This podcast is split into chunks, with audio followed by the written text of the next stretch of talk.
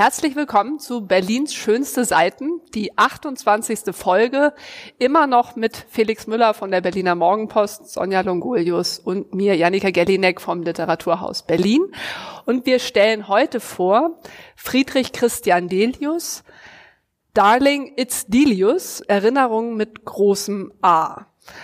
Und ich dachte, ich fange heute an mit einem Geständnis, ähm, nämlich dass mir beim Lesen der Verlust dieses Autors plötzlich so evident geworden ist. Er ist im Mai letzten Jahres gestorben und das tat beim Lesen auf einmal richtig weh. Und äh, das ist, glaube ich, eigentlich ein schöner Effekt von Lektüre. Nicht so ein schöner Effekt als Leiterin des Literaturhauses, weil ich dann dachte, Mann, er war hier im Freundeskreis, wir hätten mehr Gelegenheit gehabt, ihn kennenzulernen. Und das tut mir jetzt richtig leid, dass wir das nicht getan haben. Geht dir auch so, oder? Es geht mir unbedingt so. Also tatsächlich war er nicht nur im Freundeskreis, er war ja auch bei der Gründung mitbeteiligt. Er war im Kuratorium des Literaturhauses lange Zeit, 86 bis 2003 danach dann eben eingetreten im Freundeskreis. Ähm, er hat hier sein 50-jähriges Bühnenjubiläum gefeiert, 2015. Davon gibt es noch tolle Tonaufnahmen und ähm, ja, und auch ich habe es nur einmal geschafft, ihm bei einer Veranstaltung kurz die Hand zu schütteln und mich zu freuen, dass er da ist und das war's auch schon. Und äh, in unseren fünf Jahren, die wir jetzt hier sind, hatten wir nicht die Chance, ihn einzuladen auf die Bühne, weil dann natürlich auch ne, durch Corona und so weiter ist ja viel passiert, wissen wir alle. Und jetzt ist es irgendwie zu spät und deshalb kann ich das sehr gut nachvollziehen, dass das so einen traurigen Moment da drin hat. Und gleichzeitig dachte ich aber auch, weil ähm, wir haben ja mit dem Freundeskreis im vergangenen ähm, November eine Gedenkveranstaltung gemacht ähm, und dann hatte ich äh, auf Grundlage, weil ich habe davor noch nichts von FC Delius gelesen, das ist sozusagen mein Geständnis, habe ich dann angefangen, ihn äh, zu lesen und habe fange jetzt von hinten an und habe sozusagen die sieben Sprachen des Schweigens von äh, 2021 über die Weihnachtsferien gelesen und habe jetzt die Chance, finde ich, diesen Autor kennenzulernen und kann ihn in der Reihenfolge lesen, wie ich das möchte. Also es hat mir sozusagen auch den Impuls gegeben, jetzt mehr von ihm zu lesen. Ähm, ja, ganz ähnlich. Also ich habe äh, dieses Buch gelesen, über das wir gleich noch ausführlich sprechen werden, auch als Türöffner in ganz viele weiterführende Lektüren von Delius, weil ähm, ich kannte, ich kenne das Buch über ähm, den Sonntag, an dem er Fußball-Weltmeister wurde, und ich kenne das Amerika-Haus. Mehr habe ich von ihm bislang nicht gelesen. Die beiden ähm, wurden so in meiner Studienzeit populär und äh, die fand ich auch thematisch interessant und habe die auch mit großem Vergnügen gelesen. Äh, es waren ja auch schlanke Bücher beide. Ne? Das ähm, ist ja auch ein Kriterium, wenn man sich fragt, äh, was lese ich als nächstes. Das kann man dann mal so, man denkt, kann man so kurz machen. Sie sind aber doch sehr gehaltvoll und ähm, das ging mir jetzt während des Buches auch so, dass ich mir dauernd irgendwie markiert habe, okay, das musst du noch lesen, nicht nur seine eigenen Bücher, sondern auch die, die er anspricht und aus denen er zitiert. Also es ist im Grunde genommen ein großer Türöffner. So viel kann ich, glaube ich, schon mal, bevor wir irgendein Wort gesagt haben, über dieses Buch sagen. Ja, aber wie habt ihr denn gelesen? Er wählt ja eine ganz besondere Form und ich, es ist wirklich ein großartiger Titel. Ich habe es nämlich erst falsch verstanden. Also Erinnerungen mit großem A. Da dachte ich schon so großartig, ne? weil in Erinnerungen kommen ja auch ganz viele A's vor und habe dann erst begriffen, wie es konzipiert ist, nämlich als alphabetische Ordnung, aber eben nur mit A. Wie habt ihr gelesen? Chronologisch durcheinander, die Verweise, den Verweisen folgend. Oh, ja, also ich, mir kommt erst jetzt die Idee, dass man das auch anders lesen könnte als von vorne nach hinten. Also es das ist ja lustig.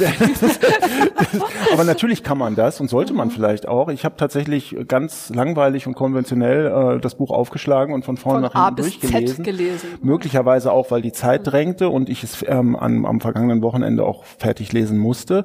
Aber natürlich würde sich möglicherweise gerade bei diesem spielerischen Zugang empfehlen, es ganz anders zu lesen und den Verweisen zu folgen und zu blättern wie in einem Lexikon Lexikon und zu gucken, interessiert mich dieser Eintrag jetzt? Ach nee, den überspringe ich mal, lese ich über den und lass mich dann wieder woanders hintragen. Das wäre auch eine, also genauso guter, genauso guter Zugang zu diesem Buch, denke ich. Ich habe äh, auch von A, was ist es denn? A4, das Papier. Ach nee, A, die Blutgruppe, so fängt es an. Blutgruppe A. Bis äh, zum Ende, was ist der letzte Eintrag? Gucken wir jetzt mal einmal nach. Azzurro. Ja, lustig. Also ihr beide von A von bis A bis Z. A bis Z Ja, ja. gelesen und ähm, hab dann, also ich finde auch, man kann springen. Natürlich kann man springen und da sind ja die Querverweise und dann kann man hin und her. Ähm, aber für mich war es wie ein, also eine Autobiografie in Bruchstücken, die sich dann als Mosaik zusammensetzen. So habe ich das eigentlich für mich als als Bild dann irgendwann am Ende gesehen. Es kommen ja auch Teile, die sich wiederholen. Man hat plötzlich das, man lernt ihn tatsächlich auf eine gewisse Art und Weise ganz gut kennen. Und das sag ich, die wenig von ihm sehr, sehr wenig von ihm gelesen Ja. hat und wenig über ihn weiß. Ähm, also ich habe irgendwie ein gutes Gef- Gespür jetzt für diesen Autoren. Ja, weil ich, aber das finde ich interessant, weil ich habe natürlich sofort ihn beim Wort genommen. Äh, im, im, Im Vorwort sagt er ja, es, ist, es gibt mehr Lücken als Erzählung und ich widerstehe jetzt dem, ne, dem großen autobiografischen Erzählen. Das ist ja auch ein Topos. Ne? Also wie beschreibt man seine Biografie, dass sie jetzt nicht als komplett fertige Geschichte dasteht. Und ich habe hinten angefangen. Ich habe in der Mitte ein bisschen gelesen. Ich habe dann wieder ein Stück chronologisch gelesen. Ich bin den Verweisen innerhalb der Artikel gefolgt, weil ich auch neugierig war, ob es etwas im Lesen verändert. Also ob man jetzt eben diese der chronologischen Lesart folgt oder ob man einfach springt. Und ich glaube, das tut es nicht. Es verändert nichts. Es verändert nichts. Ja. Es macht nur deutlich, und das ist ja, glaube ich, so das äh, wirklich große, der große Vorzug des Buches, wie frei er den Leser, die Leserin lässt im im Weiter, im Was interessiert dich? Ähm, dann habe ich geguckt, kann man Sachen suchen, die mich interessieren? Äh, kann man nicht unbedingt. Ähm, äh, was ich ganz toll finde, dass es kein Personenregister gibt, äh, wo man ja sofort bei so einem Buch, ha, jetzt gucke ich mir mal ne, die Literaturszene der letzten 50, 60 Jahre an und äh, ne, sucht den Klatsch, geht nicht. Ähm, man, man findet ganz unerwartet Dinge. Ich weiß es, also so das, das fand ich toll, dass dieser, diese Freiheit wird eingelöst und zugleich, und da wäre ich jetzt neugierig auf, auf euren Lesereindruck, ähm, ist es natürlich sehr klug komponiert. Ähm, wenn ihr jetzt chronologisch gelesen habt, sage ich mal, wie, wa- was hat, sich- hat sich da für euch dargestellt? Was sind die Themen? Ist es gebaut und wenn ja, wie? Ähm, gute Frage. Ähm, also ich würde Sonjas Eindruck ähm, ähm, äh, zustimmen, dass ich am Ende schon auch das Gefühl hatte, jetzt hier ein Lebensbild gelesen zu haben. Das Lebensbild eines Mannes, der in einem hessischen Dorf äh, seine Kindheit verbringt, der viel Lebenszeit, der früh nach Berlin kommt, der viel Lebenszeit auch in Rom verbringt, in eine lebenslange Liebe zu Rom verbindet, der ein sehr politischer Autor ist, der ähm, hadert und gleichzeitig verbunden ist mit der sogenannten 68er-Bewegung, die er nicht so nennen würde, sondern ähm, die er irgendwie ausdifferenziert, der ähm, zu Hause ist in den äh, Lyrik- und Literaturzirkeln der Bundesrepublik, die es damals gab, ähm, äh, von Enzensberger bis Wagenbach, äh, ähm, der ähm, gleichzeitig ein glücklicher, glücklicher Familienvater ist, Kinder bekommt, ähm, der ähm, natürlich irgendwie als Intellektueller unheimlich viel mit äh, Bildungsstoffen zu tun hat, ausgreift auch über seine ähm, protestantische Prägung und sich mit dem Katholizismus beschäftigt, mit der Kirchengeschichte ähm, äh, auseinandersetzt. Also ähm, das alles, äh, dem muss ein ordnender äh, Impuls zugrunde liegen. Dem muss irgendwie der versteckte also der das versteckte ähm, der versteckte Plan zugrunde liegen, dass in diese ja doch komplett zufällige Ordnung nach A doch irgendwie so eine gewisse biografische Vollständigkeit einzuschleusen, ohne dass man, wie es ja wie er ja gleich auf den ersten Seiten auch schreibt, ohne dass man da im Nachhinein irgendwie was, was ich für einen Sinn reingeheimst in die, dass man sie nicht theologisch, also sozusagen auf ein Ziel laufend erzählt die Geschichte seines Lebens, sondern sie nur versucht irgendwie möglichst weit aufzufächern. Also ähm, ich denke, da gibt es schon einen großen Gestaltungswillen und auch ein Bedürfnis nach Vollständigkeit in diesem Buch. Na, das Lustige ist ja, ich dachte dann so im Selbstversuch, okay, wenn ich das jetzt auch so machen wollen würde, wie gehst du vor? Überlegst du dir die Geschichten und Personen, die du unbedingt erzählen möchtest und findest dann ein A, das gelingt? Es, also ich finde zum Beispiel, er schreibt über Sebald unter dem Wort Agenten, weil er halt äh, mit ihm mal über Agenten gesprochen hat. Es müsste natürlich jetzt rein äh, sinnhaft müsste es äh, ne, unter Sebald stehen, es steht unter Agenten. Und das heißt, du findest natürlich irgendein Wort mit A zu dem, was du erzählen willst. Oder auch lustig, gehst jetzt wirklich mal irgendwie so lexikalisch A-Begriffe durch und überlegst, ob dir was Lustiges dazu einfällt aus deinem Leben. Also ich glaube, zwei Sachen, die er macht, die ein bisschen einfacher sogar noch sind, sind das, ist das Topografische. Also, dass er erstmal nach den Orten in seinem Leben geguckt hat, die in irgendeiner Form, wo er das mit dem Buchstaben, jetzt Rom ist es natürlich nicht, aber wo er das irgendwie kombinieren kann. Also er sucht schon die Orte und natürlich schon auch die äh, äh, Akteure, die mit A beginnen. Ne? Und dann ist es mal der Vorname und mal der Nachname. Da kann er natürlich spielerisch mit umgehen. Ähm, und er, er pflicht ja alle aus dem Literaturbetrieb dann trotzdem ein. Also deshalb hat man ja auch so ein bisschen dieses das ist ein Klatschkompendium. Genau. Ja, absolut. ja, ein hochspannendes ja, und äh, gut geschriebenes. Genau, also, also alle sind sie da, HC Buch und Hans-Peter Krüger und Peter Schneider. Wagenbach. Wagenbach sowieso rauf und runter und ähm, aber auch äh, weil wer ist noch mit dabei? Die Bachmann ist natürlich irgendwie auch kurz mit erwähnt und so. Also es sind irgendwie alle sind dabei. Ähm, und das finde ich aber ganz charmant, weil er da denen halt nicht so einzelne Kapitel zuordnet. Dadurch haben die nicht so eine große Bedeutung, sondern die rutschen halt dann unter Agent. Arnold 1 bis 3. Arnold ja. 1 bis 3, wunderbar. Ja. Genau, einer von den dreien Arnolds, die mir für mich in meinem Leben wichtig waren. Er ähm, ist ehrlich in Bezug auf eigene Verletzungen, was ich ihm hoch anrechne. Ähm, er macht kein Geheimnis, auch im fortgeschrittenen Lebensalter daraus, dass ihn bestimmte Formen des äh, Umgangs im Literaturbetrieb, vor allen Dingen von Seiten der Literaturkritik, ähm, verletzt haben und äh, diese Wunden auch geblieben sind. Ähm, das macht das für mich so, zu einer wirklich sehr gewinnbringenden Lektüre. Gleichzeitig bin ich natürlich auch irgendwie qua Profession neugierig auf diese ganze Zusammenhänge, Gruppe 47, mhm. Verlagswesen der alten Bundesrepublik. Man sieht auch, dass die, ähm, dass die, also er hat viele Verdienste erworben um, äh, ähm, um Migrantenliteratur. Ja. Das war mir vorher nicht so bewusst. Äh, da ähm, habe ich auch viele Lektüre-Ideen ähm, mir notiert aus dem Buch. Man sieht aber auch, finde ich, wie sich diese westlichen Zirkel ein bisschen abschotten gegenüber dem, was eigentlich jenseits der Mauer passiert. Ne? Ähm, das ist jetzt kein Vorwurf an ihn, das ist ja nur ein Exponent einer, einer relativ typischen, äh, sich homogen ver äh, ähm, verhaltenden ähm, Gruppe von, von Intellektuellen, die die DDR eigentlich irgendwie, also Biermann kommt natürlich vor, aber eigentlich wird er erst nach der Auswanderung interessant. Ne? Also mhm. die, der, der Osten ist ein eigener Bezirk, auch für Delius gewesen. Ne? Die Talbachs kommen vor, ne? Talbach kommen dann, die holt er ab, genau. ist dann aber irgendwie traurig, dass er sie nur so selten sieht, ne? Den Brasch und äh, die Talbach. Genau. Also, also Brasch, Ingo Schulze ja. spielt schon auch eine Rolle. Ja. Also es sind schon ein paar, aber es sind sozusagen die drei, vier, die wir jetzt, glaube ich, gerade nennen können. Ja. Mehr dann eben auch nicht. Ne? Ja.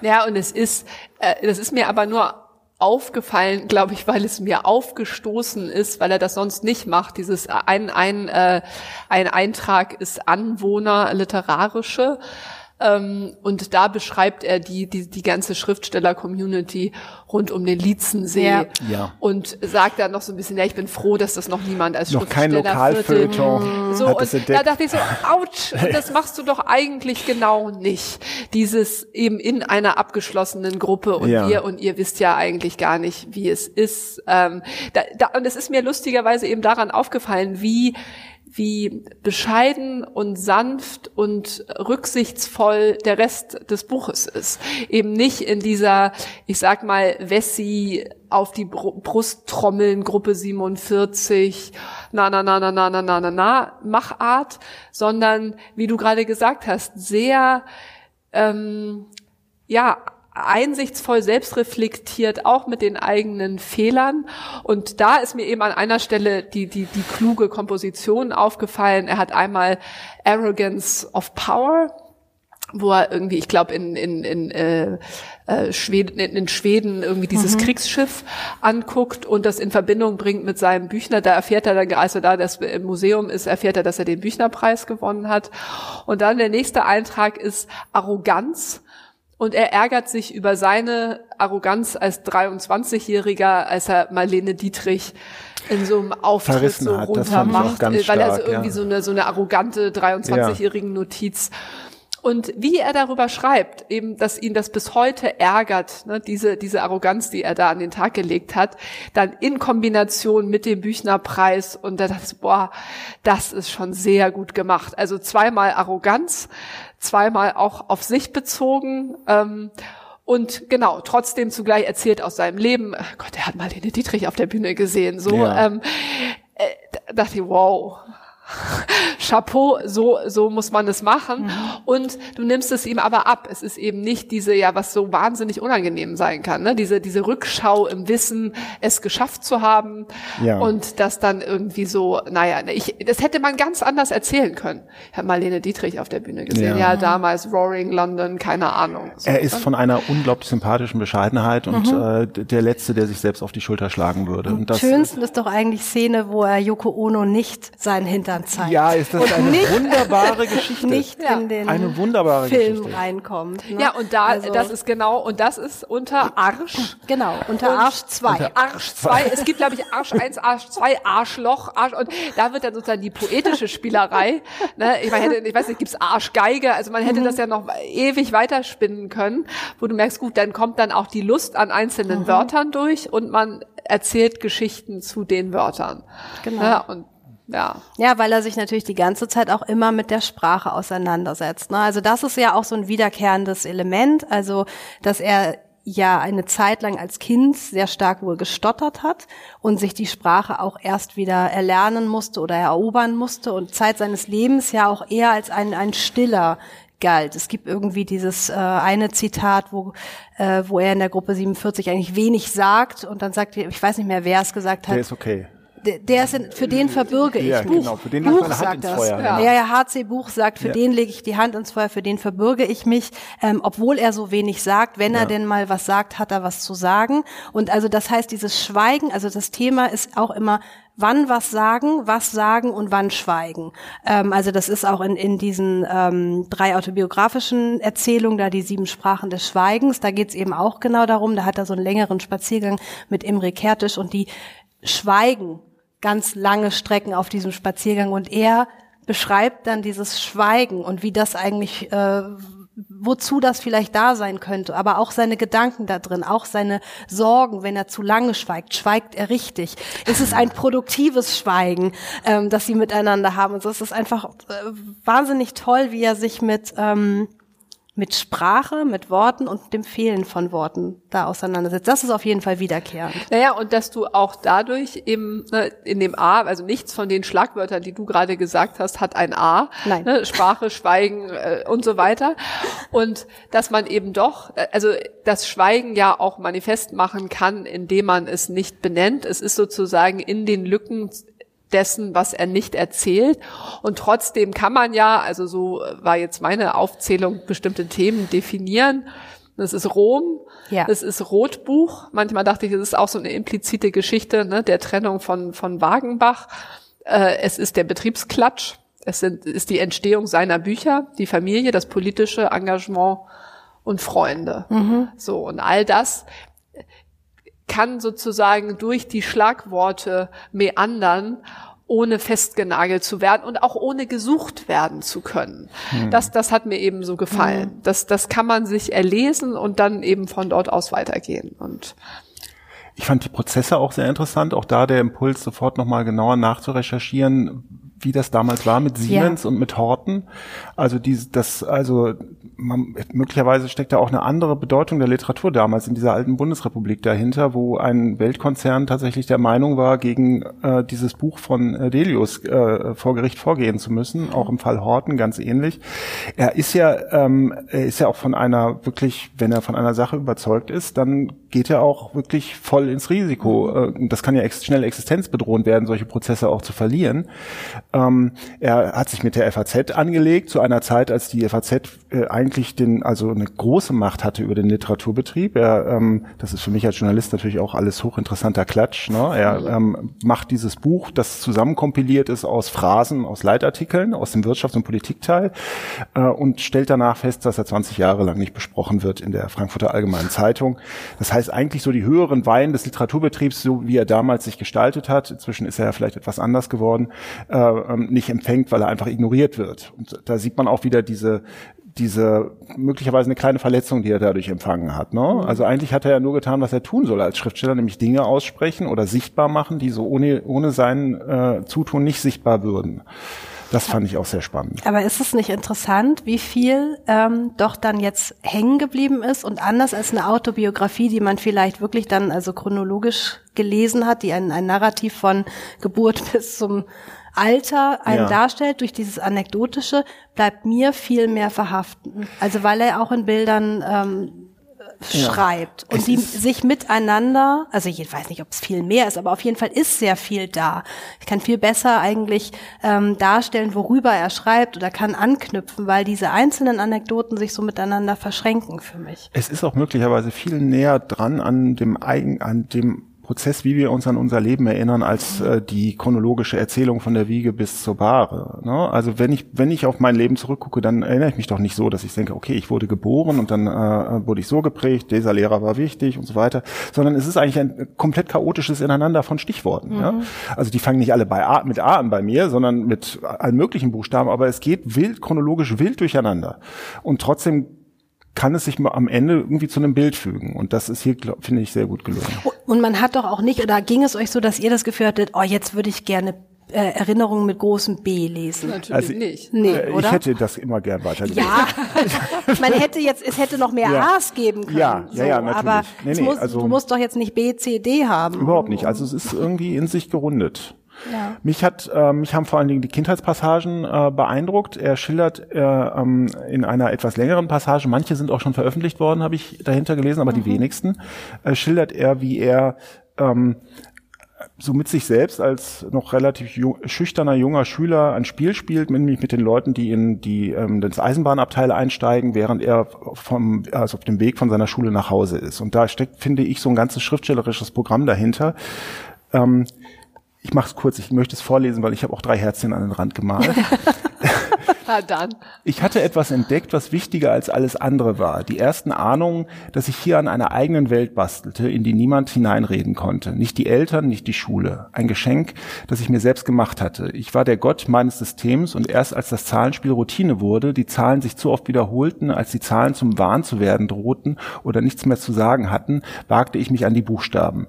Die statistischen Fantasien mit 13, 14 Jahren, angeregt durch die täglichen Busfahrten, waren eine Vorform des Schreibens mit 16, 17 Jahren. Stupide und beglückende Versuche, eine Fiktion zu schaffen und auszubauen. Beides, die Versenkung in die Zahlen- und Tabellenspiele und die Versenkung in die Buchstabenspiele, war von höchster Peinlichkeit besetzt, von Wellen des Schamgefühls begleitet. Auch die ersten Zeilen und Gedichte waren von gleicher wunderbarer Nutzlosigkeit, von gleicher Gefühlsunsicherheit motiviert, von gleicher Sehnsucht nach einer eigenen inneren Welt beflügelt und mit gleicher Heimlichkeit und Scham durchsetzt. Das finde ich glänzend, nicht nur weil es sich so wahnsinnig gut liest und so, und so flüssig ist, sondern weil es einfach davon zeugt, wie gut sich hier jemand in die Gefühlswelt eines eines vergangenen Ichs versetzen kann, mhm. eines 14, 13, 12-jährigen Ichs. Das ist so authentisch und ich also ich bin nicht Friedrich, Friedrich Christian Delius geworden, ich bin Journalist und kein Schriftsteller, aber ich kann sagen, so habe ich auch empfunden. Auch für mich hat, äh, ich, mir ist das sofort einleuchtend, dass die Stati Bundesliga-Tabellen, Statistiken und so weiter was zu tun haben mit dem Impuls, mich für Texte zu interessieren. Diese Verzahnung und auch was er schreibt über Peinlichkeiten und Schamgefühle, das ist alles eins zu eins, wie, wie ich mich damals auch irgendwie gesehen und empfunden habe und deswegen erlebe ich das als so literarisch so stark. Ja, und es ist, äh, hat natürlich den Vorzug, er kann dann immer abbrechen, ne, weil dann sozusagen die nächste schriftstellerische Hürde, nämlich den großen dramaturgischen Bogen ja. hinzukriegen, mhm. der fällt halt weg. Und deswegen, jetzt weil, weil wir alle so begeistert sind, ähm, noch jetzt ein bisschen Wasser in den Wein. Ja. Ähm, es ist natürlich hochkünstlich. Ne? Also diese Form der Konstruktion äh, er erzählt genau das, was er möchte und das, was er nicht erzählt, erzählt er nicht. Und das finde ich dann blöd bei so einem Eintrag wie Amour fou. Mhm. Gab es, tja, sage ich jetzt aber auch ja, hier nicht. Ja. Nee, komm, verzichte, verzichte, ja. nimm's nicht rein. Ne? Das ist, das ist besser. Ja. Das ist besser als sozusagen doch nochmal mit der Karotte. So, ja, nee, das Gut, stimmt. Aber wir sind begeistert. Auf jeden Fall. Falls Sie das hören oder gucken und auf der Suche nach Buchtipps sind, das ist einer. Jetzt aber kommen wir wieder zur Tombola, Ja. zur, zur großen Ziehung der nächsten beiden Titel. Und ich lasse euch jetzt hier ziehen, zieht das Richtige, was wir nächstes und übernächstes Mal lesen werden. Wir lesen Christoph Hein und du musst mir mit dem Titel Unterm helfen. Staub der Zeit heißt es meines Wissens, oder? unterm Strand, Unterm Staub der Zeit. unterm Staub der Zeit bei Surkamp erschienen. Christoph Hein, unterm Staub der Zeit. Gut. Und dann Und wir lesen von Simon Strauß zu zweit. Erschienen bei Tropen in diesem Frühjahr. Okay, Sehr in diesem schön. Sinne wissen Sie, was Sie erwartet. Wir freuen uns auf das nächste Mal. Tschüss. Tschüss. Tschüss.